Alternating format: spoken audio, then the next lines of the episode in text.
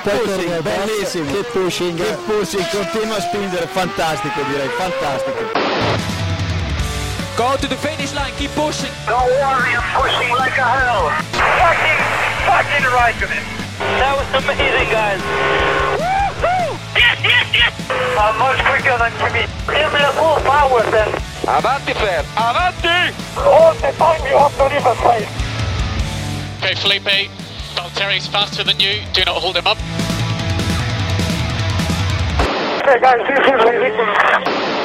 Hola a todos y bienvenidos al capítulo 204 de Keep Pushing Podcast, Keep Pushing F1.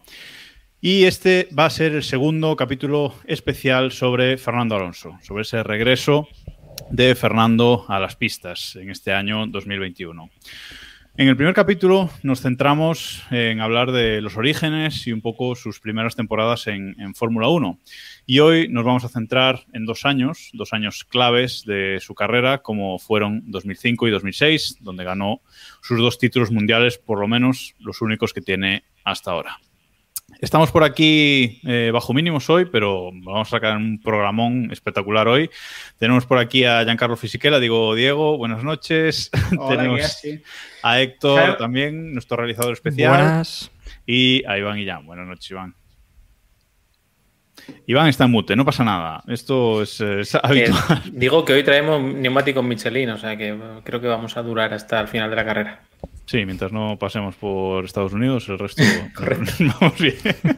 Diego, perdona, que te corté antes. No, decía que el programa de hoy creo que lo puedes hacer solo en, en plan monólogo. en plan monólogo. Así Bueno. que no. Héctor, Héctor y yo venimos con, venimos con nuestras camisetas conmemorativas, ¿eh? que no se diga aquí que, que no amamos los colores. La tengo ya más desgastada que. Pero bueno. No, yo muy Es ¿eh? estas ver que ocasiones. hay, es bonito ver que hay aficionados del Celta de Vigo por todas partes. Es un poco más azul. Bueno, vamos con el lío, vamos al lío, vamos al lío. Bueno, vamos a, a arrancar por orden cronológico. Vamos a arrancar con esta temporada 2005, después de ese 2004 que hablamos en el episodio anterior, episodio 202 de Keep Pushing, ¿vale? Del podcast. Y esta temporada 2005, pues llegaba con, con bastantes cambios. Eh, había que usar los neumáticos para, para la carrera completa, por ejemplo, y fue una, una temporada que tuvo 19 eh, grandes premios y mm, 10 eh, equipos participantes. Eh, hasta el último minuto no se supo si iban a incluir los grandes premios de Reino Unido y Francia, que finalmente sí entraron, y aquí, en este año, es cuando debuta el Gran Premio de Turquía. Eh, defendía el título Michael Schumacher, eh, después de ganarlo en, en 2004, y defendía el título Ferrari. Lo que pasa es que Ferrari esta temporada mm, le fue un poco rara por aquello de, de estos neumáticos Bridgestone. Bueno, no sé cómo, cómo recordáis cada uno de vosotros si queréis decir un par de frases antes de, empezar esta, esta temporada 2005, Iván. Sí, emocionante por el tema de, los neumáticos, muy marcada por eso, ¿no? Los neumáticos tienen que durar toda la carrera y bueno, eso benefició a Renault eh, y, y, bueno, estábamos en ese, en ese camino que comentamos el año pasado, que no sabíamos, por un lado, Ferrari estaba muy seguro con Bridgestone, ¿no? Era el equipo de Bridgestone y no sabíamos qué equipo iba a coger las riendas de Michelin y iba a dar con la tecla en el momento de que Michelin fuera el, mejor neumático y, y bueno, se, vio que McLaren y, y, Renault eran los dos equipos que, que, estaban, cada uno a su estilo, ¿no? McLaren un poco más rápido, menos fiable y Renault ahí rascando todo lo posible, con Alonso sobre todo. Bastante sorpresa, Diego, el tema de, de, Ferrari, ¿no? Que venía de, bueno, de arrasar los años anteriores, básicamente, y llegó aquí este, este. año y... Y, y, en la mierda, o sea, fue una, o sea, fue una sorpresa, una a la postre, aunque bueno, podemos discutir sobre lo si hubiese sido o no bonito y cuántos títulos Schumacher y lo que queráis, fue muy fue entre comillas bonito ver que ver ese momento de alternancia, ver que después de un dominio tan arrollador de Ferrari de repente se encontraron totalmente perdidos en una temporada que tiraron a la basura, es decir, una temporada que podemos considerar sin victorias, ya, llegaremos a Indianápolis luego, pero pero vamos, y una temporada que nos dio un duelo muy emocionante. Eh, personalmente tengo un recuerdo relativamente amargo de la temporada porque yo era de los raritos que iba con Raikkonen y, fue una temporada, fue una temporada dura, pero, pero la verdad es que la postre fue una temporada emocionante y que, y que bueno, nos dio, nos dio una alternancia. Aparte, ya no, es, ya no es solo ese momento de que llega un piloto, que irrumpe un piloto y un equipo y le disputan el campeonato al que estaba, al que estaba ganando hasta ese momento, sino que de repente desapareció Schumacher, desapareció Ferrari y nos encontramos con dos equipos nuevos, dos pilotos jóvenes con dos estilos de pilotaje distintos, dos tipos de coche distintos y los tuvimos enfrentados durante todo el año. Yo creo que es una temporada para, para recordar. Además, que estaba contando ahora nueve podiums en total de Ferrari esta temporada. Yo, la verdad es que recordaba, recordaba menos, pero aún, aún hicieron, contando Indianapolis, ¿eh? Sí. pero aún hicieron bastantes. Sí, además, pues lo que comentaba Diego, además de esos dos equipos, Toyota, Williams, Bar y, bueno, eh, lo de Jordan fue una anécdota, ¿no? Porque fue en el Gran Premio de Indianapolis que comentaremos ahora, pero lograron podios y poles. Recuerdo carreras del principio del año en la que Toyota hizo la pole y se peleó, o sea que era una Fórmula 1 dominada por estos dos equipos, pero quizá no era tan Fórmula 1 como ahora, en la que pueden un Mercedes pinchar y un Red Bull romperse en una rueda, chocarse entre ellos y aún terminar primero y segundo. ¿no? Héctor, ¿qué recuerdas de este, de este primer año 2005? Este Hombre, todo, sobre todo. sobre todo recuerdo eso, recuerdo el hundimiento de Ferrari, que venía de una temporada 2004 en la que arrasó, y parece que esta, esta temporada la FIA acertó acertó, a lo mejor se pasó, ¿no? Pero sí que hicieron una normativa eh, hecha para eliminar de a Ferrari o igualar las cosas un poco, ¿no? También, aparte de los neumáticos, en los que Ferrari era el único gran equipo con, con Bridgestone y eso creo que también le perjudicó porque el resto de equipos, bueno, tenían más kilómetros eh, con los Michelin y al final pues eso también ayudó a saber cómo conservarlos. Eh, también se redujeron las cargas aerodinámicas casi en un 20 o un 25% con la reducción de los alerones traseros y, y creo que también levantaron el morro un poco. Esto hizo que más o menos empezasen todos desde cero y la cosa se igualó un poco, o al menos pues Ferrari dejó ese dominio aplastante que había tenido en 2004. Pues sí, pues eh, con, Ferrari, con Ferrari caído se vino este duelo eh, por el título entre McLaren y, Renault. Diego, decías que tú eras de, los raritos que iba con McLaren. La verdad es que Kimi esa temporada hizo una temporada bastante importante ante un Alonso que, iba dirigido al título. Sí, a ver, hizo una temporada, hizo lo que pudo con un McLaren de cristal, cometió errores también por su parte, es decir, no es una no fue, no fue, no fue una temporada perfecta ni mucho menos, pero desde luego dio todo lo que pudo y más y bueno, se encontró con un McLaren que además yo creo que se sintió bastante penalizado o que le penalizó bastante, bueno, en este caso a Mercedes, otro de los cambios que tuvimos este año que fue que los motores tenían que durar dos carreras en lugar de una única carrera, que fue probablemente también algo que le, que le dio dolores de cabeza a Ferrari. Y al final ese, ese, principio de apuesta por la fiabilidad, en la que ahora mismo ya tenemos totalmente establecida, eh, se hizo notar. Y teníamos eso, un McLaren que era tremendamente rápido, pero era de cristal. Era un coche de cristal que se rompía sin, sin que hiciese nada con él. Otro cambio de, en la normativa de este año era un poco la, clasificación, ¿no, Iván? Había ahí un cambio también de, en, el formato de, clasificación, hubo una innovación en el tema. No lo recuerdo, me pillas. Vale, nada.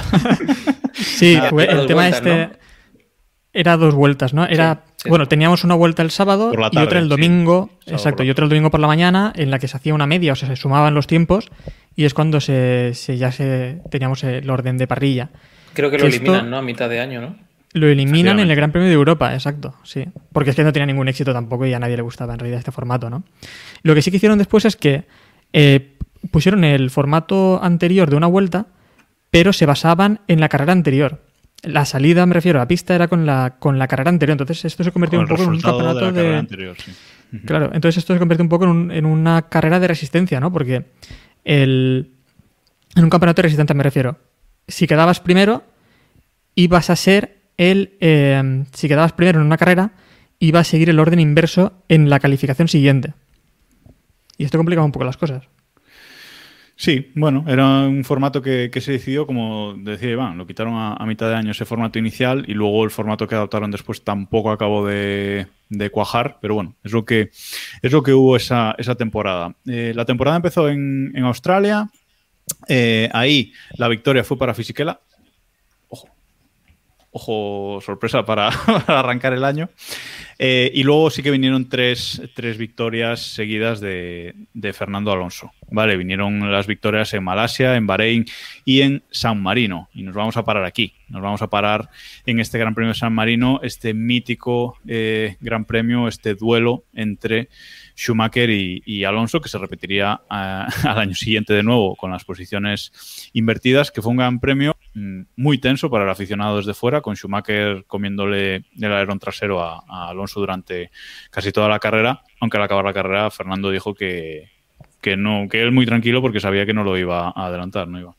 Sí, eh, bueno, las has comentado, las cuatro primeras, eh, marcadas todas por temas con Raikkonen, o sea, ahora lo vemos en perspectiva, ¿no? Pero en aquel momento no se dio tanta importancia. Reconen tuvo problemas en Australia, en Malasia, en Bahrein, que creo que tuvo problemas en clasificación y luego tuvo que remontar. Y en San Marino, en la mítica carrera de Imola, eh, no se recuerda mucho, pero Raikkonen iba cómodamente líder cuando abandonó y dejó la, pelea entre, entre Alonso y Schumacher.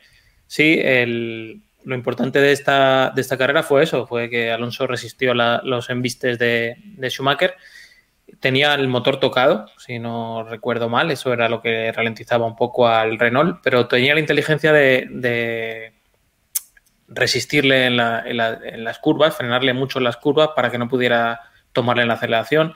Y bueno, ahí mola, que es un circuito en el que no se producen muchos, muchos adelantamientos por ser sutiles. Con es el circuito así un poquito ratonero. Eh, sí, yo creo que ya está muy manida la anécdota de que el equipo le, cuando, cuando llevaban unas cuantas vueltas, el equipo le dijo a Fernando que, podía utilizar algún mapa motor un poco más agresivo y Fernando les, les, dijo que llevaba utilizando el, que llevaba jugando con los mapas motor desde hacía no sé cuántas vueltas para exprimir el coche en recta y luego conservar durante, durante las curvas. Eh, yo creo que este es el gran premio, eh, aparte, para ponerle a todo, a todo aquel que diga o que tenga que ose decir que el DRS no es una aberración. Es como, por favor, ponte el final de este gran premio y entenderás por qué el DRS es una mierda, básicamente, que no tiene ningún sentido. Bueno, bueno y es que además, a ver, yo sí quiero decir, el DRS tiene sentido en, la actual temporada, a lo mejor, en, me refiero, en el pasado no tenía sentido porque teníamos paradas en boxes, teníamos eh, temas con los neumáticos. Claro, aquí el problema es con lo de ahora, ¿no? Que tenemos, porque en esta carrera eh, Schumacher salía el 13 y logra alcanzar casi la primera posición en Imola. Eso a día de hoy es impensable. Pero claro, tenemos que pensar que habían eh, paradas en boxes para repostar, eh, para repostar combustible y era todo lo contrario que ahora. Ahora no era el undercut como es ahora, sino que aguantar en pista te daba cierta ventaja, ¿no? Porque la vuelta siguiente, al entrar en boxes, venías con mucho más peso y eras bastante más lento. Efectivamente, había que, había que jugar con la estrategia de otra forma a como, como se juega hoy en día, vaya. Bueno, tras estas tres primeras victorias de, Alonso, llegarían eh, dos, de, dos de Kimi Raikkonen, gana en España, gana en Mónaco, parece que hay lucha por el, por el campeonato, plantea lucha a Alonso con, con ese Renault, con ese R25 espectacular en rendimiento, pero llega el Gran Premio de, Europa, llega Nürburgring y ahí eh, Raikkonen seguramente sufre mm, uno de sus, bueno, de los accidentes más dramáticos de su carrera. No es más grave eh, en cuanto a accidente en sí, pero sí de los más dramáticos por, cómo se produce, ¿no, Diego? Es un, es, un, caos, lleva un neumático cuadrado que acaba por romper la suspensión. Eh, es el, es el mazazo de la temporada. Yo creo que eh, es una temporada de, lo hemos comentado antes, una temporada de accidentes y de retiradas de Raikkonen por infinitos problemas de, con el McLaren, pero yo creo que si nos, tuviésemos, si nos tuviésemos que quedar con una sería ese momento, eh, última vuelta o penúltima vuelta, no recuerdo exactamente, después de liderar la carrera, de tener la victoria en el bolsillo, un neumático cuadrado que de repente dijo basta y literalmente salió volando, que de hecho, si veis el vídeo, el neumático sale volando y se queda enganchado por las cuerdas, que, que hoy en día parece que ya no existe porque salen los neumáticos volando cada dos por tres, pero sale volando, se agarra, enganchado de las cuerdas, que si no, la historia hubiese sido distinta, porque el neumático iba directo a la cabeza de Raikkonen, y, pierde una victoria que tenía segura y que hubiese supuesto y que hubiese supuesto recortarle más puntos a Fernando y sin embargo lo que hizo fue agrandar aún más la, el colchón del español.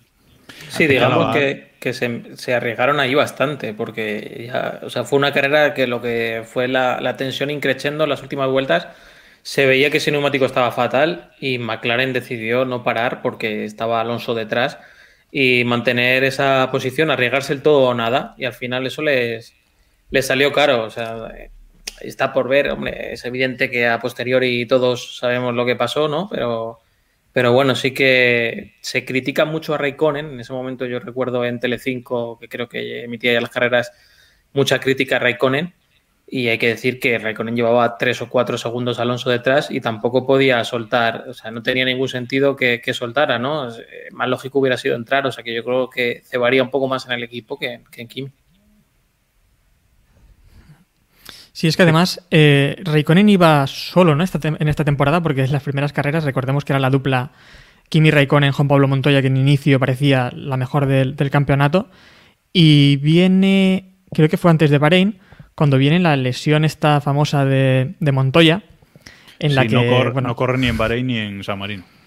Sí, porque se rompe el homoplato jugando a tenis, ¿no? Dijo jugando a tenis. Él dijo jugando a tenis. con la moto. Jugando a tenis con la moto.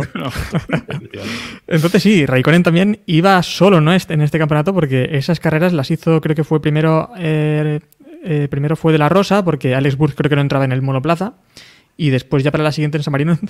Cuando vieron eso, ¿no? en, en dijeron, a lo mejor Burz puede entrar en el monoplaza. y fue y después sí se subió Burz, pero claro, estas carreras las hizo también Raikkonen sin, el, sin su primer espada, ¿no? Es que al final fue, fue duro por, por eso, porque tenía el, tenía el apoyo, el apoyo justo y se les, se les alineó todo. Yo recuerdo que era una temporada, fue una temporada en la que era Raikkonen el rompecoches porque al final la fama que se labró y era, era la de que era un rompecoches y a la postre hemos visto que todo lo contrario, es un piloto que suele cuidar bastante los monoplazas y que, bueno, pues ese McLaren era de cristal. O sea... El, accidente que estamos viendo ahora en el directo de, Twitch, hoy estamos en, Twitch emitiendo en, directo para quien nos quiera ver, pero para los del podcast estamos viendo ahora mismo pues la imagen de, de Raikkonen con, esa rueda con esa rueda rota y, suelta. Que por cierto el accidente, eh, la carrera era 59 vueltas, eh, Raikkonen completa 58 y justo por eso clasifica, es decir, queda, queda primero en la, en la carrera, es decir, no, no es un no es una carrera en blanco, eh, es verdad que no puntúa porque solo puntuaban los ocho primeros, pero bueno, clasifica, clasifica décimo, décimo primero. Está a punto de llevarse a un bar, creo recordar, por delante en, cuando va el coche. Sí, al bar de Baton. Al bar de Baton, creo recordar. Porque en, esta, en esta carrera en esta carrera fue descalificado Baton. Porque tuvieron varias ¿no? descalificaciones fue el tema de. En Imola. en Imola hizo podio, creo recordar, y tenían un depósito de combustible oculto. Exacto. Vaya. Sí, fue en Imola que luego, que luego Baton no, no, le dejaron correr ni en España ni en, ni en Mónaco. No corrió ni en España ni en Mónaco después de descalificarlo en, en San Marino. Bueno, avanzamos en, la temporada. Tras, este, tras esta mala noticia de, de, Nürburgring, Raikkonen gana en Canadá y además Alonso se retira, con lo cual le recorta ahí 10 puntos. Tocándose con el muro, algo muy. De los campeones. Difícil de ver. No, el de los campeones no. El, ya, ya, el opuesto. No, pero que la verdad es que revisando este campeonato, yo no recordaba un error. Quizás sea de estos en lo que cabe en el podcast de hoy, quizás sea el único error de Alonso grave, por así decirlo. Sí, de estos dos años creo que es el único, el único así grave que se le, que se le vio. Bueno, gana, gana Kimi en Canadá y llega después el, esperpéntico Gran Premio de Estados Unidos. O sea, un gran premio en el que, recordemos, se corría en Indianápolis, un circuito con, con, peraltes y ya en los entrenamientos libres, pues eh, Michelin dice que, mm, que sus neumáticos quizás no puedan aguantar la presión mm, de ese peralte durante toda la carrera y que pueda haber problemas graves. Con lo cual eh, hay un boicot, hay una decisión de todos los equipos que llevaban neumáticos Michelin, que era la mayoría de la parrilla, y deciden no correr. El domingo salen a la vuelta de clasificación y se vuelven a meter todos esos equipos en boxes, dejando en parrilla a los Ferrari, ¿vale? Eh, de Schumacher y, Barrichello, perdón, que no me, que no me salía.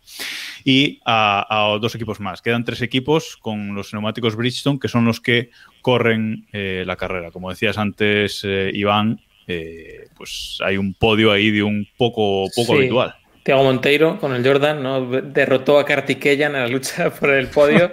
Los otros eran Albers y Frisaker, pilotos que recordarán muchísimo. Albers ha sido. Recuerdo la celebración, recuerdo la celebración de Monteiro. es muy chornoso, madre mía. Pues tío, se subió al podio, ¿sabes? O sea, es que. Monteiro se le criticó mucho eso, que no había muerto nadie aquel día. Y sacó luego unas camisetas que ponía I did it my way, y salía él celebrando el podio, que son míticas y ojalá hubiera podido conseguir una de estas, porque muy grande. Héctor, querías pedir la palabra. Mm, sí, bueno, recordemos también que los equipos Michelin querían meter esa, esa chicane, que al final no se, no se hizo, ¿no? Pero esto ya venía un poco de atrás, ¿no? Porque esta temporada también teníamos la guerra esta interna entre, entre la Fórmula 1 y la Asociación de, Equipos, la GPDA, eh, en la que finalmente Ferrari deja la GPDA y se une con la, con la, con la FIA eh, y les deja un poco de lado, ¿no? En aquellos temas también de crear un campeonato alternativo y demás. Entonces había aquí una guerra interna que viene justo perfecto para este Gran Premio de Estados Unidos en el que todo explota, ¿no? Porque también estuvo el accidente de, de Schumacher, que es por lo que eh, los equipos, pues Michelin, eh, tienen esta alerta, ¿no? Porque además recordaba el accidente del año anterior en el mismo sitio tal cual. Fue también el de Ralf Schumacher que incluso le dejó varias carreras fuera. Fue una carrera, la verdad, que creo que tuvo mucho de guerra interna y muchas cosas que tampoco conocemos ni conoceremos. Sí, aquí en España la cortaron, de hecho, la carrera. O sea, no, sí, no, la, vimos terminar. No lo vimos terminar. Vimos la salida, que por cierto, había hecho el sábado por. Yo la vi completa, ¿eh? Yo me vi la carrera completita. Por, TV3, por la TV3, sí, exacto. Sí, Trulli había hecho la pole sin combustible para dar la primera vuelta. O sea que con eso se, dice todo claro. No, hubiera abandonado en la primera vuelta si hubieran salido. Todo para salir en el periódico el domingo. Fue una pena que no lo hubiesen hecho todos. O sea, ahí lo tendrían que haber hecho todos. Por lo menos que empezasen los seis, los seis de Michelin, los últimos de la parrilla. Una vuelta. Una vuelta a todos. una vuelta. Venga. Y para casa. no, había, no habría estado mal. No habría estado nada mal. Bueno, seguimos avanzando, que tenemos otro campeonato todavía del que hablar. Seguimos avanzando en, la temporada y después de este, este esperpento la Fórmula 1 pues vuelve a, vuelve a Europa. Gana Alonso en Francia, eh, queda segundo en, Reino Unido, vuelve a ganar en, Alemania y en Alemania aquí también se retira eh, Kimi Raikkonen, una nueva retirada y tras esta retirada gana dos, gana Hungría y gana Turquía. Eh, además, en Hungría, Alonso, que Hungría suele ser un gran premio que, se le daba bien a Alonso, bueno, el año en 2003 fue ahí lo que, lo que comentamos, ¿no? Su grande, su pole, su victoria, etcétera. Pero en este año 2005, justo en, Hungría, hace el peor resultado de, la temporada, sin comentar las retiradas, el peor resultado de la temporada y queda decimoprimero con el, con el Renault. Bueno, no sé si tenéis algo que comentar de esto. Yo en esta carrera la verdad es que no la recuerdo mucho. En Mónaco también, curiosamente, los circuitos en los que de Renault bien en los últimos años. En ese año fue fatal porque tanto en Mónaco sufrió muchísimo. Recuerdo esos adelantamientos de los de los Williams, eh, de Hayfield y, y, Weber que nos pusieron algunos los los. Bueno, ya se entiende. las cosas, las cosas. Y eh, sí, los circuitos de, baja carga aerodinámica y de mucha, muy abrasivos con el neumático sufrió Michelin bastante y fue lo que pasó en Hungría. Si ves los resultados de, de Fisichella, Fisichella tampoco es que estuviera luchando por victorias, pero sí estaba puntuando y tenía un coche para quedar cuarto o quinto todo el rato. Y en esta carrera también quedó fuera de los puntos o, bueno, por esa, esa zona. Creo que quedó noveno ahora que veo el, el resultado. No recuerdo si creo que puntuaban 8. Y sí que en, en Mónaco, dices. No, en, Hungría, en Hungría. Sí, que fue ah, cosa del coche, no fue un tema de. Sí, sí, sí, sí, en Hungría quedó noveno, sí. Sí, sí, fue una, fue una, cosa de, fue una cosa de que el Renault, pues en este circuito, pues por lo que sea, no, no iba como, como debería. ¿No echáis de menos eso en la Fórmula 1 actual, ese, ese componente que antes yo creo que sí que, que a lo mejor es una sensación, pero ese, ese punto de que había circuitos en los que realmente un coche, incluso aunque fuese el coche estrella de la parrilla, de repente no funcionaba. Por, por algo que no tenía Pero, pero eso no, eso no recuerda a Mercedes eh, el año pasado en Mónaco. Fue en Mónaco cuando funcionó mal. Hubo, una carrera, o en Singapur. En Singapur el Mercedes, eh, dominador de estos últimos años, no funcionó bien. Y fue un gran premio que, ganó, que ganó Red Bull sobrado. Entonces, o Ferrari, es verdad. Entonces, sí que hay estas cosas raras, ¿no? Como que los equipos a veces apuestan a configurar el coche para la mayoría de circuitos y llega sí, uno. cuanto menos desarrollo hay, esa es mi opinión, por lo menos. Cuanto menos desarrollo hay de neumáticos, de motores, de desarrollo de coche, menos opciones hay que pase a esto, ¿no? Porque al final lo tiene muy por la mano, ¿no? Va todo muy probado. Y en estas épocas, pues iba un poco camino a lo, a lo desconocido, ¿no? Y si vas a lo desconocido, es más probable que te pegues la leche, aunque aciertes en, por término general.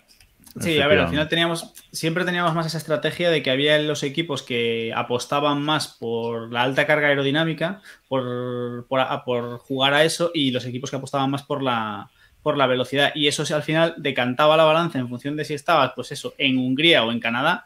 Eh, ibas viendo y sí que balanceaba un poco más la, temporada. Ahora mismo, como al final no pueden tocar ni hacer nada, eh, sacan un coche plano, entre comillas, y ahí vamos toda la temporada, salvo cosas extrañas. Bueno, y tras este resultado de, Hungría, Alonso pasa a modo calculador, pasa a modo conservador y hace segundo en Turquía, Italia, Bélgica y eh, donde, bueno, esos tres grandes premios los gana McLaren, ¿vale? Dos los gana Kimi y el otro lo gana Juan Pablo Montoya. Eh, solo ganaron cinco pilotos esta temporada, por cierto. Alonso, Fisichella, Schumacher y Schumacher, el Gran Premio de, Estados Unidos, Raikkonen y, Montoya. Y así llegamos al Gran Premio de Brasil. Eh, llega el Gran Premio de Brasil de, de 2005 que es donde Alonso, a falta de, dos carreras, al final del Gran Premio de Brasil, faltarían dos carreras para completar el campeonato, se hace con su título, grita ese vamos eh, espectacular, vamos, vamos, vamos, gana el, gana el título y se corona como el primer piloto español campeón del mundo de, Fórmula 1 un momentazo espectacular, ¿no, Héctor? Es un, momentazo que se veía venir durante la temporada, pero, pero bueno, eh, llegó por fin en Brasil. Sí, se veía venir, pese a que lo que hemos dicho, ¿no? No era el monoplaza más rápido de la parrilla, o al menos no lo parecía. Ya veremos después también en China lo que ocurre, pero sí que era el más fiable, ¿no? Y se notaba que Renault tenía algo guardado y podían aún estirar mucho más, ¿no? Podían aún apretar bastante más. Alonso fue con la calculadora, sobre todo en estas últimas carreras. Aquí ya en Brasil necesitaba simplemente seis puntos para hacerse con el campeonato. Eh, en esa época eso significaba quedar tercero. Alonso salía desde la pole en esa, en esa carrera, pero él lo tenía claro, ¿no? No forzó, eh, se quedó en la tercera posición, ahí en tierra de nadie, y simplemente a sumar esos seis puntos que le faltaban para ganar el campeonato antes de la gira asiática.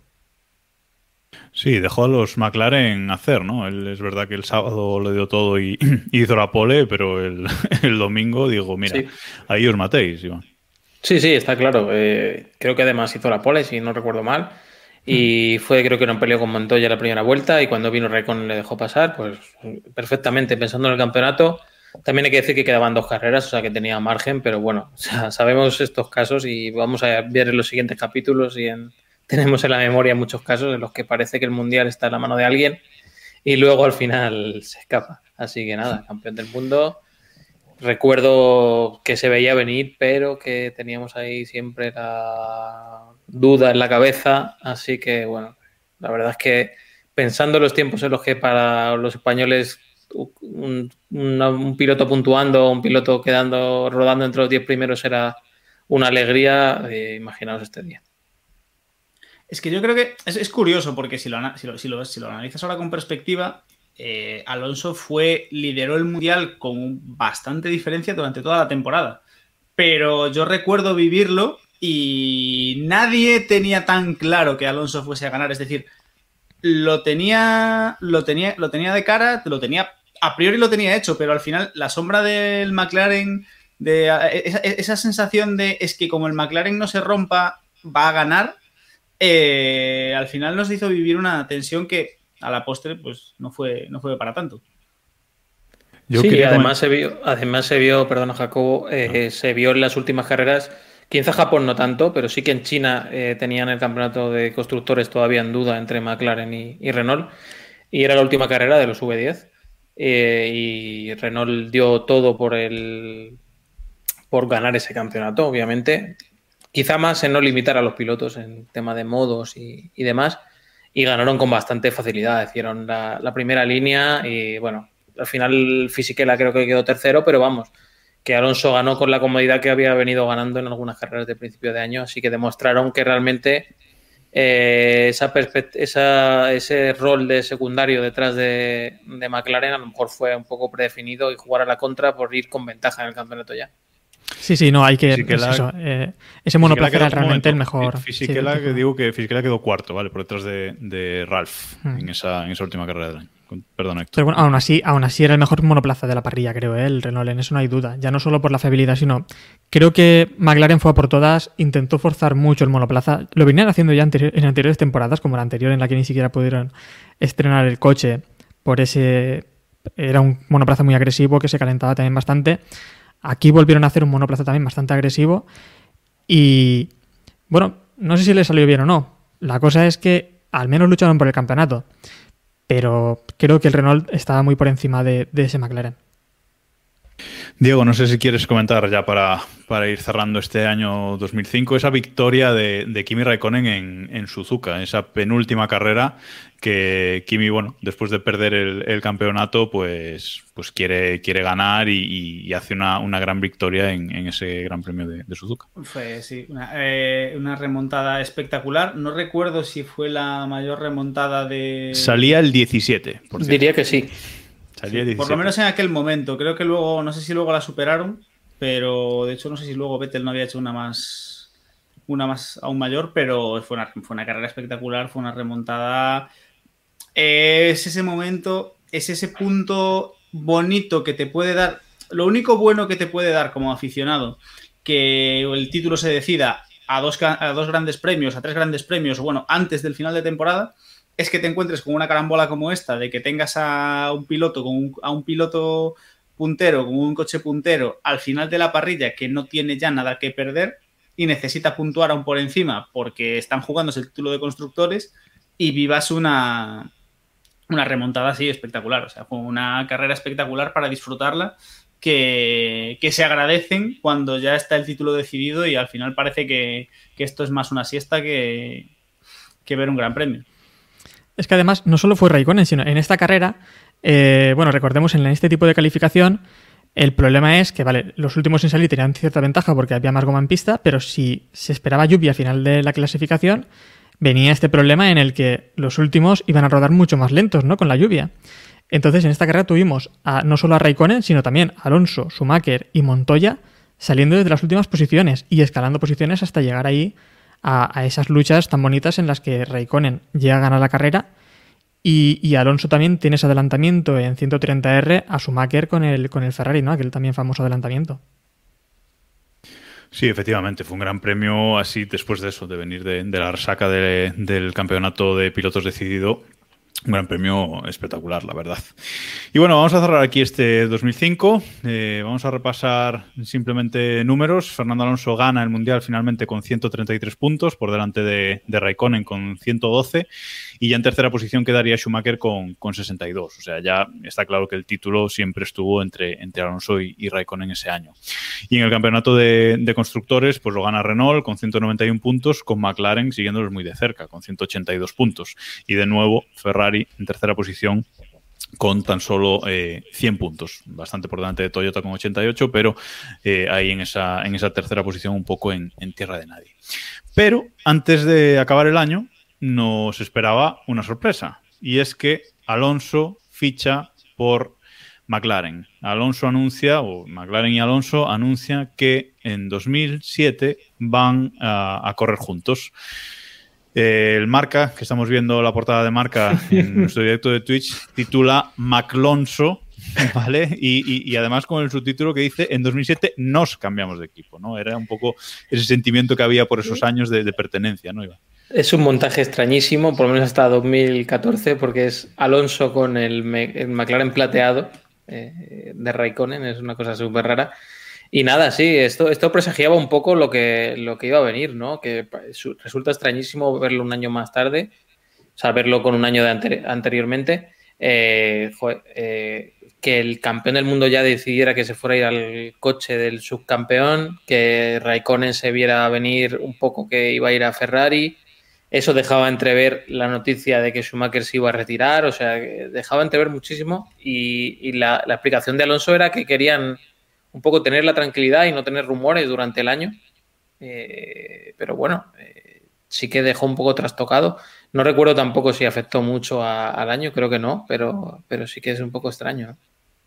Muy extraño. Además, Alonso dijo eh, que había sido de McLaren siempre, ¿no? Desde, desde, pequeñito, ¿no? Por Sena también y todo esto. Eso, bueno, eso, se lo he escuchado yo. de Malboro, etcétera, ya sabemos. Ya, ya contamos en el capítulo anterior, ¿no? Un poco el tema. Sí, sí. Después era de, de Ferrari. Era de muchos coches, ¿no? Exacto, exacto. bueno, y nos movemos. Nos movemos ya ahora sí a 2006. Por cierto, un poco lo que pasó ese año, un poco lo que ha pasado en el año pasado, lo que pasó el año pasado con, muchos anuncios de, fichajes para este 2021 antes de que empezara el Mundial. Además, esta temporada, que decía Iván que esto no afectó a, Alonso ni a, ni a Renault, eh, sí que tuvimos el caso del famoso Baton Gate, ¿no? Con el Williams y demás, en el que Baton tenía un contrato firmado con Williams, ese contrato al final creo que es cuando rompe Williams con BMW y Baton dice yo ahí no quiero ir, ¿no? Williams una penalización bastante seria, ¿eh? de creo que 20 o 25 millones de libras ¿eh? por, no por no fichar por los Williams. Que lo pagó él, ¿no? De su bolsillo o junto con, junto con Bar Honda, ¿no? Honda o no sé qué lo pagaría, pero bueno, en ese momento creo que era creo, no sé si todavía existe, que había un lugar en el que tenían que depositar los contratos ante un tercero o algo así, y el contrato estaba depositado allí y lo tenía firmado y vamos. Creo que Baton acertó, vamos, tampoco... No, pero sí, fue una, fue una temporada muy que sí que a Baton, por ejemplo, le desestabilizó mucho estar toda la temporada con este caso, rondando ahí, en varias carreras se comentaba el tema y al final tienes la cabeza en otro sitio, ¿no? Y eso a Alonso pues no le ocurrió. Sí. Bueno, pues ahora sí, pasamos a, pasamos a 2006. Avanzamos de año, eh, un año en el que cambia la normativa, ya comentamos antes, eh, el último 2005 fue el último año de motores V10, este año 2006 eh, empiezan, arrancan esos motores V8, que aún menos mal, viendo lo que tenemos hoy. se cambia el formato de clasificación, se introduce en este año por primera vez el sistema de Q1, Q2 y Q3, vuelven el cambio de neumáticos, ¿vale? Y eh, va a ser un, campeonato este compuesto por 18 grandes premios, que ojo, no comienza en Australia, es un campeonato que comienza en Bahrein y finaliza en, Brasil. Aquí también, bueno, se mantiene todavía que solo puntúan los ocho primeros pilotos, todavía se, le dan 10 puntos al, ganador de las, carreras. Y bueno, Alonso sigue con el mismo compañero que el año pasado, sigue con, con Giancarlo Fisichella de compañero en Renault con ese R26. En Ferrari se produce un cambio. Schumacher sigue siendo el primer piloto, pero suben a Felipe Massa, sustituye a, Barrichello, mientras que en McLaren también mantienen pareja de pilotos, Kimi Raikkonen y Juan Pablo Montoya. Pero este año cambian las tornas porque McLaren no está para, muchas fiestas esta, esta temporada. No sé si Alonso tenía sus dudas tras ver el rendimiento de, esta temporada. Pero bueno, fue una temporada que yo creo que el R26 eh, fue todavía más dominante que, el R25. Lo que pasa es que tenía un, yo creo que tenía un rival peor, ¿no, Iván? O Héctor, perdón, que pedías la palabra. Sí, no, iba a comentar eso, que fue una temporada de muchísimos cambios, ¿no? Ya no solo a nivel de pilotos, sino es que además fue la temporada en la que se fue Bar y que se convirtió en Honda. Esta temporada Red Bull compró Jaguar, Minardi se convierte ya en, Toro Rosso, Jordan lo compra Midland, entra después también en Super Auguri, ¿no? Y, también tuvimos aquí la marcha de, Adrian Newey que se fue a, Red Bull. Y sobre el tema de las, de las calificaciones que decías tú, la Q1, Q2 y Q3, aquí sí que hay un cambio importante que es la Q3 la tienes que hacer con los neumáticos de, que vas a competir en la carrera y con la gasolina que vas a competir también en la carrera, ¿no? Esto da una cierta ventaja al que sale un décimo y duodécimo contra los que salen allí en el, en el final de la Q3. Sí, efectivamente. ¿Qué recuerdo tienes de esa temporada, Diego? Eh, una temporada, eso, sí que lucha Alonso Schumacher, pero a muerte además. O sea, aquí no había amigos. Fue una temporada preciosa, una lucha muy bonita. Y mi recuerdo, mi sensación de esta temporada es que Lo comentábamos en, algún capítulo anterior que, Schumacher se retiró, no vamos a decir que se retiró mal, pero que se retiró pronto y que yo creo que se retiró porque en el momento en el que anunciaron el, aquella, aquella tradición de Ferrari de anunciar a sus pilotos en Monza, eh, cuando eh, en Monza el título estaba muy de cara para Schumacher. Y yo creo que, que, Schumacher se retiró dando por hecho que iba a ganar el octavo, se iba a retirar como campeón del mundo y era un momento muy dulce para retirarte, siendo, retirarte con el título. Y yo creo que, luego se arrepintió, por lo que hemos hablado, porque al final el título de 2007 y el título de 2008 eran de Schumacher, o sea, los hubiese ganado, sin lugar a dudas. Héctor toca la cámara y... Sí, que nos ha salido el contador, ha salido el contador. Ha salido el contador. perfecto, perfecto.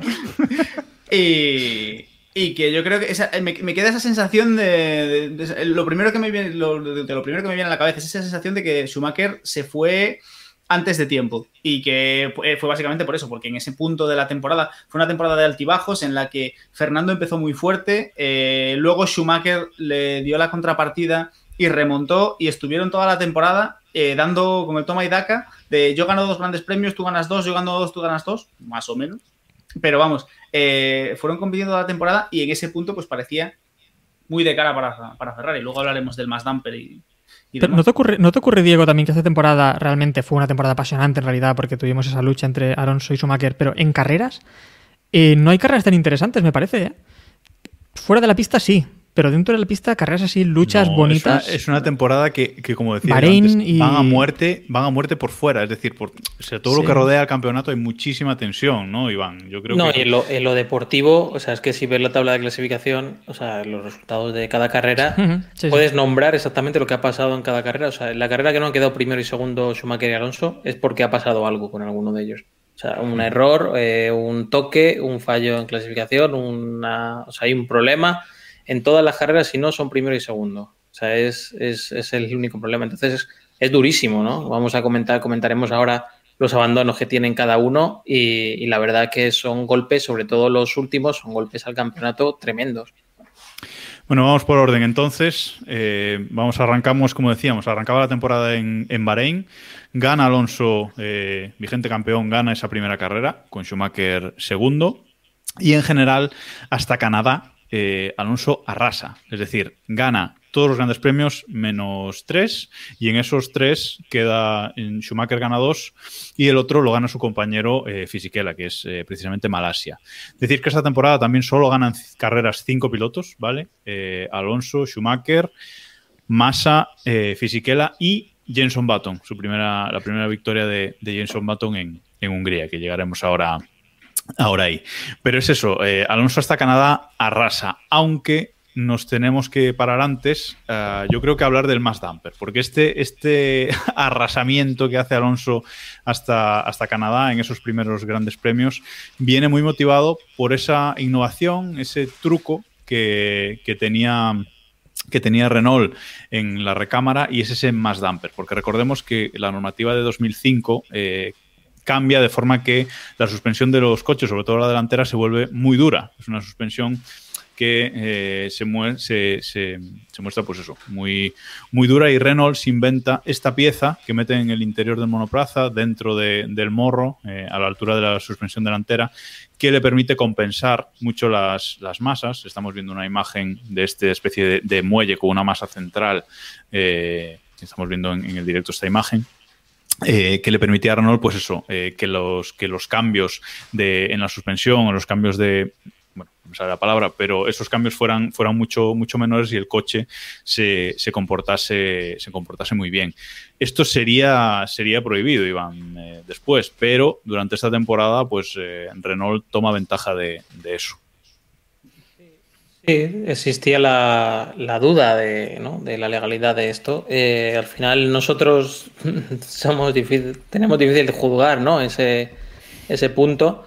Eh, me parece claro que eh, la parte práctica de, todo este tipo de, inventos y demás es cómo juega la FIA ¿no? con, el, con la aprobación o desaprobación de este tipo de elementos para jugar con el campeonato Creo que en este caso eh, está bastante claro que fue algo que fue aprobado por la FIA en su momento, no es una pieza o no es algo oculto que mantuvo Renault y que la FIA permitió y llegó a cierto punto para igualar el campeonato, algo que ojalá hicieran ahora mismo, eh, lo, decidieron cambiar. Vamos.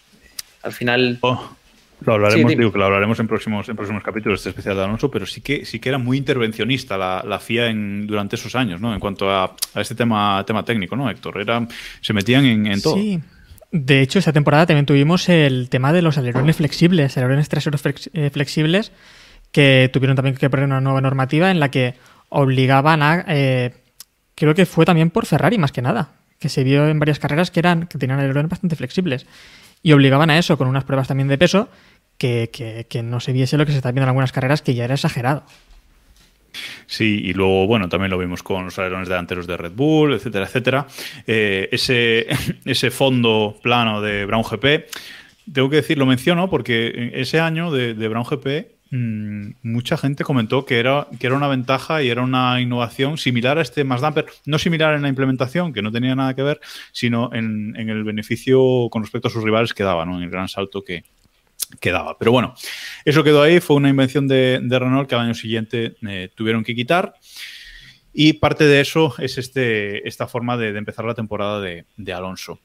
Pero antes de seguir, hay que mencionar Mónaco, que es uno de estos grandes premios en los que Alonso gana, pero Schumacher aparca en la rascas, eh, Diego. ¿Qué, qué, estaba pensando eh, Schumacher en ese momento? El, a ver, Schumacher es genio y figura. Y Schumacher es un. tiene sus claros y sus oscuros. Schumacher es indudablemente uno de los mejores pilotos de la historia. Es un piloto fuera de serie, super clase.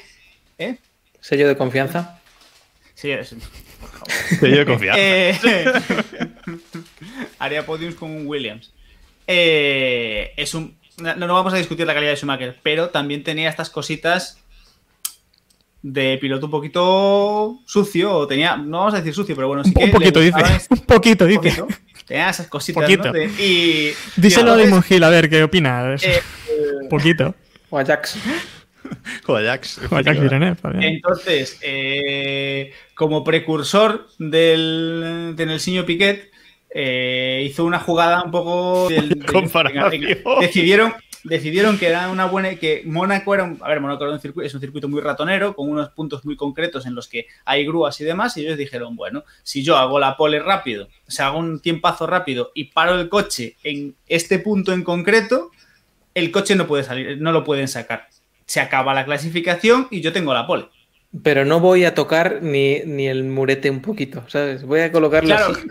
No, no, no, no, no, que no haya eh, que cambiar piezas. Que no haya que cambiar piezas. Claro, claro. O sea, ¿qué pasa? Lo hicieron muy mal. Porque dices tú, rompe el, morro, o sea, el alerón delantero, tío. Tienes otro igual en el box. Un golpecito, rompes el alerón No hace falta ni que me lo rompas. Desencájamelo. un golpe, o sea, algo. Pero mm, quisieron hacerlo tan esto es como cuando, cuando quieres pintar el coche, sabes que para el seguro, pues no puedes dejarle ahí unas rayadas, tienes que darle bien dado, ¿no? Pues eso. Claro, pero entonces, y fueron y al final, eh, tras la polémica, y a pesar de que Schumacher dijo que no, que es que, se, que el coche no, no, pues lo calomaron, lógicamente, y el plan le salió rana. Héctor, lo encalomaron y salió décimo primero, ¿eh? tuvo que salir décimo primero. Años después eh, contó, también, contó también Felipe Massa que, sí que se lo confirmó que, había sido así, ¿no? Que él había aparcado en allí. Y parece que la idea fue de, Ross Brown. Y, parece que la idea fue de Ross Brown en una reunión previa que, bueno, salió el tema. Y tenemos por aquí una sorpresa, tenemos por aquí a, David. Oh Hola. Hombre, estabais hablando de polémicas ahora mismo. De rascas. Ha sido hablar de Schumacher y has aparecido. Hombre, ¿por qué será? No sé. ¿Qué tal? ¿Qué tal? Estamos especial, ¿Qué tal? Habéis acabado ya con 2005, ¿no? Sí, sí, estamos hablando con el aparcamiento en las rascadas de Schumacher en, 2006. Ese, momento en el que hizo la poli y dijo yo aparco aquí y, nadie me la quita. O sea. El mayor robo de la historia de la Fórmula 1, según dijo Brian. No, no, ese, viene en Monza. Fue genial. Sí, sí. Ese viene en Monza. Ojo, ojo, ojo a los puñales. bueno, pues. David, ¿estás sin los cascos gamer que te han dicho que te han dicho por Twitter estos días? Bueno, muy mal, muy mal. Nada, nada, nada. Seguimos, seguimos. Se los, pone sin enchufar. Ahí, ahí, ahí. Se los pone sin enchufar. eh, ya por dejar Mónaco, a mí lo que me, lo que me fascina es que aquí Briatore, muchas risas, pero Briatore aprendió de esto y, dijo, y entendió que aquí lo que tendrían que haber hecho era piñar a Massa en vez de hacer que Schumacher aparcase. Briatore ya venía aprendido, ¿eh? Que hubiese sido la jugada lógica. Es estampa Massa. Papá no le vas a enseñar a hacer padres, ¿eh? ¿Eh? Hacer padres. hacer padres. He dicho hacer hijos, hacer hijos, hacer hijos. Bueno, no, pero padre, me da igual. Hijos que serán padres luego, o sea, tampoco hay que. Bueno, en fin, vamos a, vamos a avanzar. Llega el Gran Premio de, Estados Unidos, ¿vale? Aquí eh, Alonso trae una ventaja de creo que más de 25 puntos sobre, o de 25 puntos con, Schumacher. Recordemos eh, que Schumacher había abandonado en, Australia, ¿vale? Es el único abandono de. Accidente provocado por sí mismo en la recta de meta. Efectivamente, se accidenta solo, vaya. Y es el único abandono de, Schumacher hasta ese punto de la temporada, hasta, hasta Estados Unidos. Había hecho un sexto y un quinto. Bueno, eso había hecho que Alonso, como decimos, lo vamos a aventajar en el campeonato por 25 puntos. Pero llega Indianápolis y Schumacher gana. Y no solo gana Indianápolis, gana Indianápolis, gana Francia y gana Alemania. Gana estos tres grandes premios seguidos en los que Alonso no hace buenos resultados. En Estados Unidos acaba quinto y en Alemania también. Y si en Francia eh, es, eh, es, segundos, segundo, perdón. Pero aquí es donde un poco empieza a cambiar el Mundial, ¿no, Iván? Aquí es donde las tornas mm, dices, bueno, igual hay lucha. Sí, el desarrollo de Ferrari parece que empieza a, a surtir efecto, Renault empieza a perder un poco de fuelle y sí, en, Estados Unidos Alonso no sé por qué realmente siempre ha tenido problemas para, hacer puntos, incluso ya en, con McLaren lo veremos en el próximo capítulo. Y nada, sí, de repente se le va prácticamente la mitad de, la ventaja que tiene. Entonces llegamos a uno de los premios más conocidos de, de la última, del último siglo, por así decirlo, que es el Gran Premio de Hungría. Efectivamente, llegamos a este Gran Premio de Hungría, como decíamos ya en 2005. Mm, tampoco Renault fue bien aquí, aunque, aunque fue el circuito, digamos, fetiche en el que Alonso hizo grandes carreras en, los años anteriores, en, 2003. Y Alonso se retira. ¿Por qué se retira, David? ¿Por qué se retira Alonso en este Gran Premio de, de Hungría de 2006? A ver, pregunta para nota. Me, acabas de pillar, pero absolutamente en bragas. Pero no es Héctor, ¿eh? resuelve la duda. Hombre, el tuercas, el famoso tuercas. Que... tuercas, efectivamente. Ah, ah, es verdad, vale, vale, vale, vale. Acabo de tener la imagen. Vale, vale, vale, vale, en la cabeza. Vale, perdón. ¿eh? Sí, pero hay, eso, hay que recordar antes que habíamos tenido las sanciones a. Primero fue a la sanción Alonso en los entrenamientos libres, que creo que se saltó una bandera amarilla o. una, bandera amarilla con Dorbos, creo que fue, o con Albers o un piloto random de final de parrilla, eh, que le adelantó o no le dejó pasar, algo así, y creo que luego le pegó una frenada a final de recta o algo así. Bueno, le sancionaron por, eso. Dorbos no corría, no corría esa carrera, ¿eh? fue Albers. Bueno, fue Albers o fue otro, que no sé. Bueno, sí, sí, sí, vamos, no sé. El otro random ha dicho Iván, así que. Sí. Ya está. Y, Schumacher, eh, creo que con una bandera amarilla adelantó, o sea, con una bandera roja adelantó a dos pilotos, incluido mm. Fernando Alonso, en, esto, o sea, que salieron los dos bastante atrás. 11 y el 15 salían, en, eh, Alonso el 15 en parrilla. Y fue así esta salida tan famosa en la que Alonso en la primera vuelta se pone sexto, empieza a ganar posiciones en esas vueltas en lluvia y logra ponerse líder de la carrera hasta mitad de carrera en la que entra en boxes, eh, le ponen los neumáticos y bueno, un neumático pues se lo pusieron un poco regular. Sí, es decir, la carrera era 69 vueltas, Alonso completa, completa 51 y efectivamente es, es por el tuercas esta carrera esta carrera de, Hungría, que recordemos que gana Jenson Button, primera victoria eh, de la carrera de Jenson Button, y segundo Pedro de la Rosa, mítico podio que Pedro de la Rosa nos recuerda siempre. Iván. Sí, sí, fue, fue esa pelea con Schumacher totalmente desigual. Eh, entran a cambiar neumáticos. En el cambio de neumáticos que Alonso pone neumáticos de seco, creo, no, pone otra vez mojado y le, aprietan más la tuerca en esa misma ronda de paradas, por así decirlo. Schumacher para y decide no cambiar los neumáticos, que va a aguantar con lo mismo mojado. Se le vienen abajo totalmente, se, pelea con Hayfield, se pelea con el otro, con el de la moto, con de la Rosa, se salta varias veces la chicana y al final termina, no sé si abandonando o en abandonó, abandonó por problemas, sí, por algún problema se pelea, mecánico. Se pelea incluso con Thiago Monteiro, ¿vale? Y sí que sí que abandona tres vueltas del final, por lo cual eh, clasifica, ¿vale? Y clasifica octavo y, suma un punto. Eh, la suerte tiene suerte y, suma un punto y recorta, al fin y al cabo, recorta un punto más a, Alonso en el, campeonato, pero sí que abandona a tres vueltas del final. ¿vale? Sí, y esta es la primera carrera, lo que decimos, la primera carrera de Baton y la primera lección de Baton con neumáticos, carrera mixta, con neumáticos de mojado y demás. Una excelente victoria, vamos, para, digamos, uno de los grandes premios más, más fantásticos que empezó con Alonso haciendo un break test a Robert Dormos, como yo dije, en los entrenamientos de los Libres 1, donde, ah, corrían, donde corrían terceros pilotos. Vale, vale, vale, ahí me pillaste, ahí me pillaste. Eh, un gran premio... Además, sí, disculpa, Jacobo, en esta carrera además es que sumamos aún más polémica, porque tenemos aquí a, a Schumacher, que como te has comentado, se saltó varias veces la chica para protegerse de la rosa en esa lucha que tenían en, en, pista.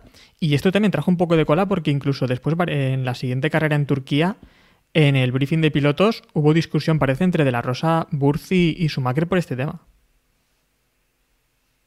Pues sí, es el gran premio de la polémica, es sin duda la carrera más divertida del año. Hungría, ojo lo que estamos diciendo, Hungría, David, la carrera más divertida del año. Esto ya no, no, hay, no hay para más.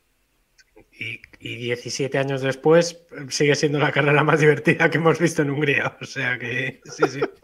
Efectivamente. Bueno, como, como comentaba.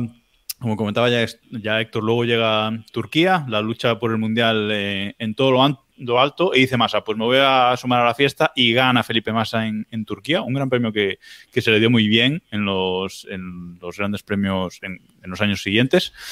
Gana la carrera Alonso segundo, Schumacher eh, tercero, se vuelve a distanciar un poquito Alonso, pero llega el Gran Premio de Italia, llega la carrera de Monza.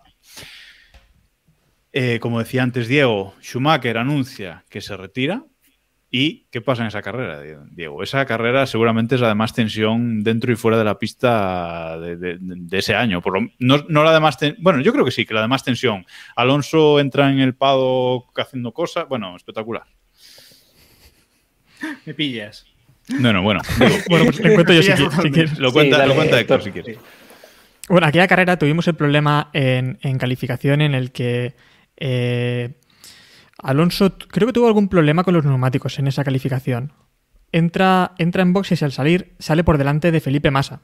Bastante por delante de Felipe Massa. Pero bueno, Felipe Massa después se queja eh, tras la calificación diciendo que Alonso le ha estorbado en esa vuelta en la que vimos que Alonso estaba bueno, unos dos segundos, creo, por delante de, Felipe Massa. Pero bueno, Alonso le, le sancionan. No recuerdo exactamente la sanción cuál Alonso, fue. No, te la cuento, no, no, te la cuento. Eh, Alonso termina quinto esa, esa clasificación y los, los, comisarios le quitan los tres mejores tiempos. Los tres mejores le quitan los tres mejores tiempos y lo relegan, lo relegan perdón, a la décima posición, con lo cual Vamos, que le ponen quinto con el, con el dedito, hacen así con el ratón y le ponen quinto porque le sale de ahí. Pero sí, tras esa sanción es cuando Alonso dice que no podrá volver a considerar la Fórmula 1 como un deporte nunca más.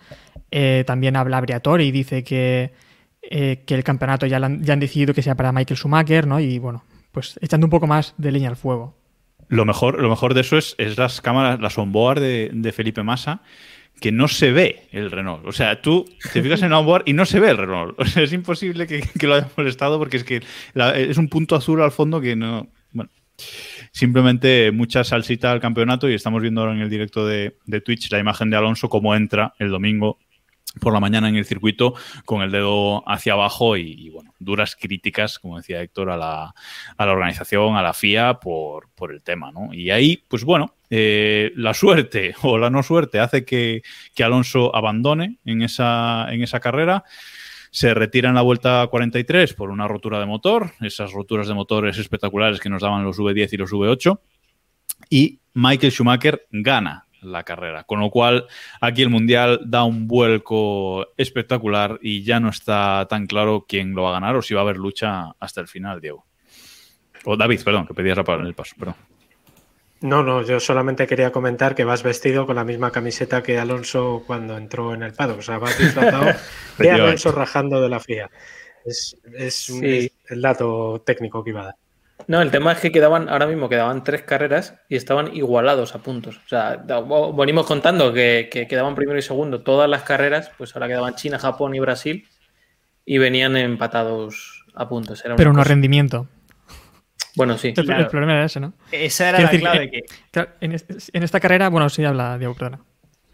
No, no, digo que eh, al final el, sí estaban empatados a puntos, pero con el tema del con todo el tema del mass damper y la evolución de Ferrari, en este punto el Ferrari iba mejor que el Renault.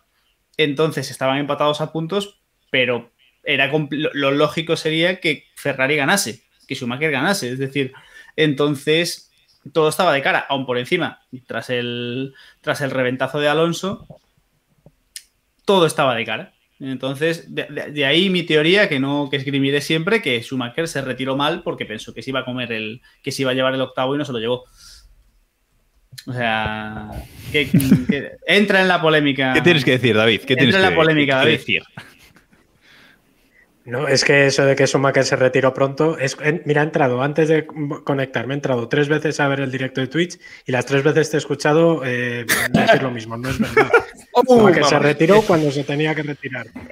Es que es así, y encima efectivamente se retiró mal porque luego volvió. Cuando se retiró mal fue... eso lo trataremos más adelante. Cuando eso se retiró mal fue con Mercedes. Ahí sí que se retiró mal porque no tenía ni que haber Ahí sí que regresó mal, ahí sí que regresó mal. Bueno, seguimos. Bueno, como decía Iván, quedaban tres carreras. En China gana Schumacher con Alonso segundo y llegamos a Japón con igualdad de puntos. Llegan al Gran Premio de Japón igualados a puntos y pasa algo. Alonso gana la carrera y Schumacher tiene el mismo fallo que tuvo Alonso en Monza. Rompe motor, y el Mundial se pone en ese punto, sí, muy de cara para, Fernando Alonso a falta de una carrera, a falta del Gran Premio de, Brasil. Estamos viendo en el directo de, Twitch una imagen del Ferrari de, Schumacher aparcado junto a un, ¿qué es eso? Un Hyundai, ¿no? O un Honda, es un Honda. bueno, un todoterreno. eh, bueno, drama, drama espectacular, Iván, en este en La este carta Vélez, que decía Karnaploski jugó en aquella carrera, sí. Fue un poco la devolución de, China y Japón. Yo creo que pocas veces iba a decir hemos aplaudido, bueno, diré, hemos aplaudido un abandono de. Hemos aplaudido, eh, hemos aplaudido. De un piloto. Y sí, fue un poco devolver lo que, lo que había pasado en, Italia. Ver romperse un Ferrari en aquella época era una cosa eh, inaudita, ¿no? 2002 creo, que fue la última, ¿eh? creo que fue 2002 la última ruptura, ¿eh? si no recuerdo pues mal. Fíjate, o sea que llevaban tres o cuatro años sin, tener problemas de, fiabilidad y, vamos, aquello fue espectacular. Alonso iba segundo, o sea, la, misma situación que estábamos en China y en otras tantas carreras después. Y se hizo con el campeonato, o sea, se hizo con el campeonato, se hizo con la victoria, en lo cual le dejaba una perspectiva espectacular para, para Brasil. O sea, prácticamente tenía solamente que puntuar y, y vamos, le quedó el campeonato en, en, la mano, ¿no? Fue un golpe de fortuna, bueno, la, devolución de lo que había pasado en Italia. Recordemos que, comentábamos antes que hasta, hasta Canadá dominó absolutamente Alonso. Desde Canadá, la temporada de Alonso fue bastante dramática. Como decía Iván antes, Ferrari, el desarrollo de Ferrari parece que, queda resultado. Ferrari domina, pero es que Toyota también supera muchas veces a, Renault en clasificación. Alonso sale muchas veces en clasificación quinto en esta segunda mitad del campeonato. Y es que los resultados de Alonso desde Estados Unidos son quinto, segundo, quinto, retirada, segundo, retirada, segundo. Y aquí, en Japón, es cuando vuelve a ganar con esa retirada de Shumi, pero iba a hacer segundo, iba a hacer segundo otra vez, ¿no, Héctor?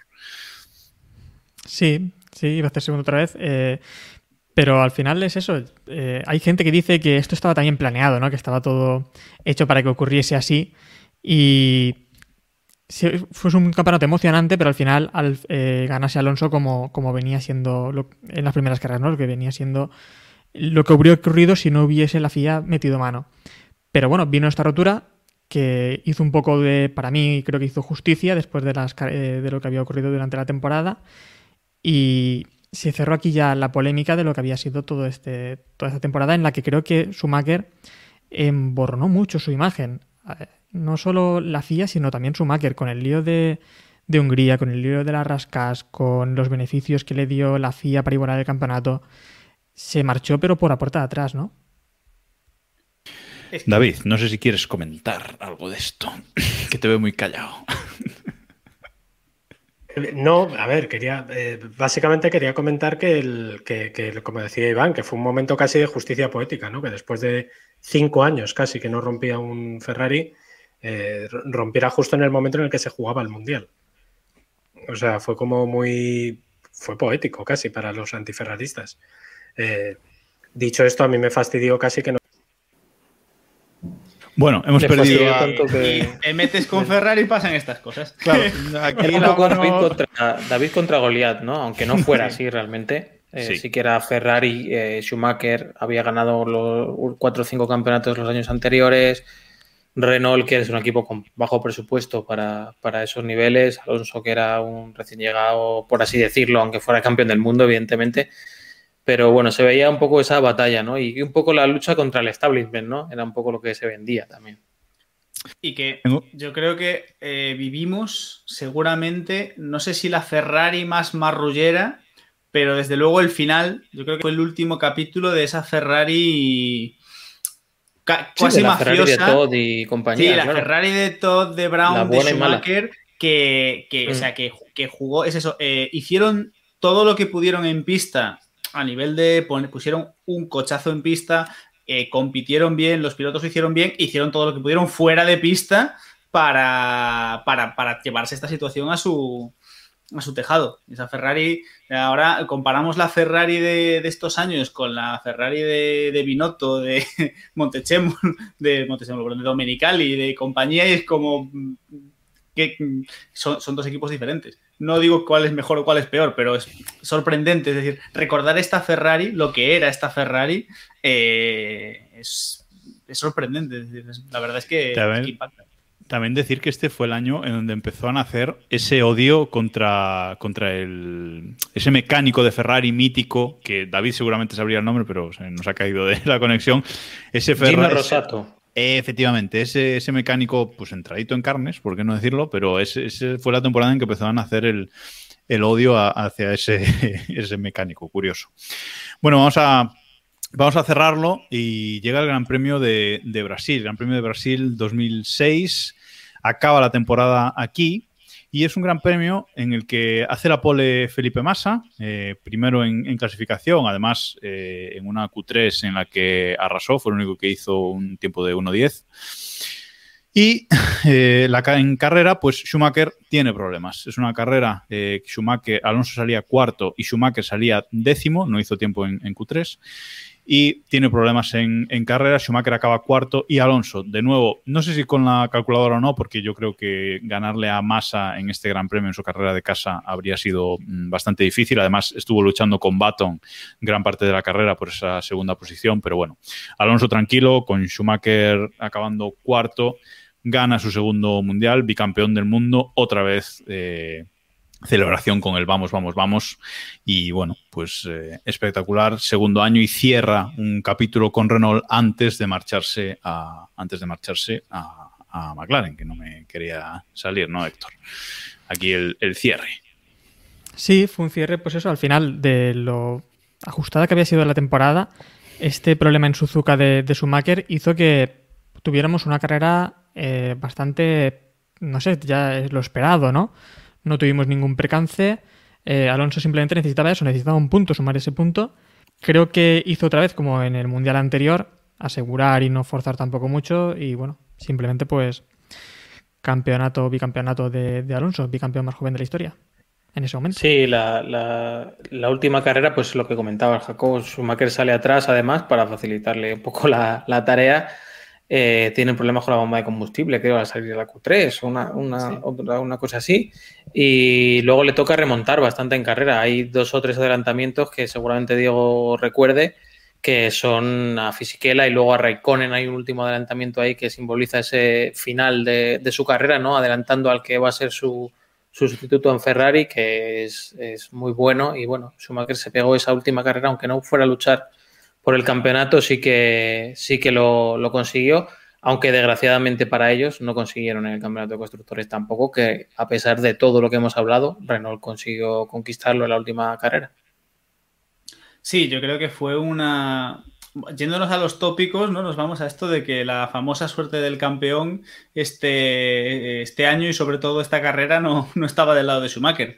Recordemos que incluso tuvo, tuvo un toque adelantando a Fisichella, que le produjo un pinchazo, tuvo que volver a entrar en boxes cuando estaba remontando.